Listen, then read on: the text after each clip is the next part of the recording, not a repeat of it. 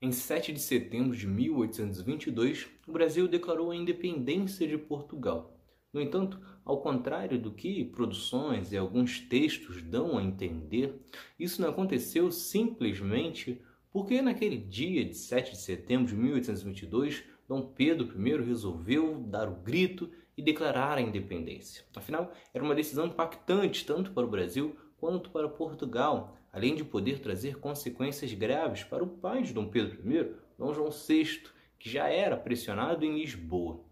Neste episódio, você vai saber um pouco mais sobre o que levou à declaração da independência. É Pilatos lá na Bíblia quem nos diz, e também faleceu por ter pescoço o infeliz autor da guilhotina de Paris. Pode-se dizer que a independência do Brasil começa em 1808 com a chegada da corte portuguesa aqui no país.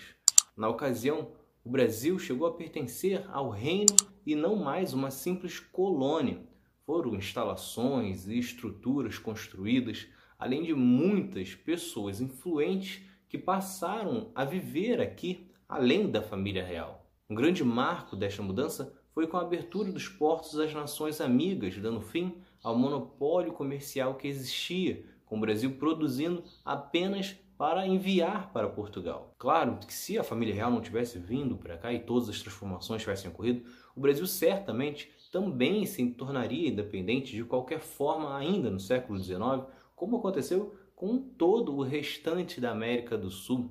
Talvez tivesse sido até mesmo antes de 1822, mas foi a vinda da família real para cá que conduziu a independência para que tivesse ocorrido da forma que foi. E se 1808 foi o primeiro passo para esta independência, o segundo foi em 1821, quando a família real volta para Portugal e deixa pelo menos parte desta estrutura e também um cenário totalmente diferente em que muitas mais famílias ricas estavam estabelecidas aqui. E essa elite econômica formada por aristocratas rurais e comerciantes uma vez que tinha o status de reino, não aceitaria mais viver na situação de colônia como desejavam as cortes portuguesas, não iriam mais é, aceitar ter apenas Portugal como possível comprador. Ao mesmo tempo, essa elite não tinha o menor interesse em um movimento popular que resultasse na independência,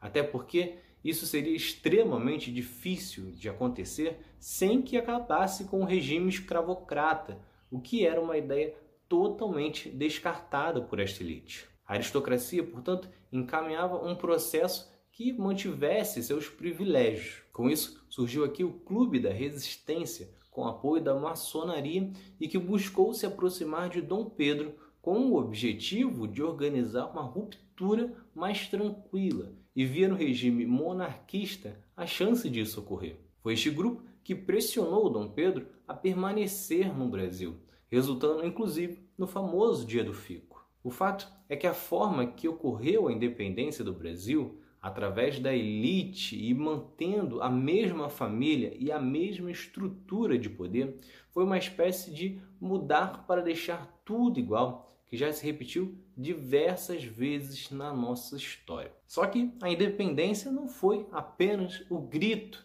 de 7 de setembro de 1822, e você pode conferir aqui num outro episódio que eu deixo na descrição todos os passos para a independência, com guerras, pagamentos de dívidas, negociações e muito mais. Então é isso. Se vocês gostaram, se inscrevam, ativem as notificações e continuem acompanhando. Tem mais outro lado da história por aí. Valeu!